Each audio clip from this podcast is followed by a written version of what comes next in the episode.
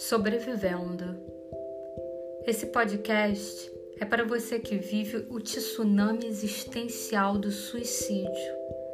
Citando o termo da doutora Karina Okajima Fukimitsu, resolvi falar sobre essa dor devastadora que é perder uma pessoa amada para o suicídio. Aqui vou compartilhar sentimentos, poemas e memórias Acho que é uma forma de tentar elaborar a complexidade dessa perda.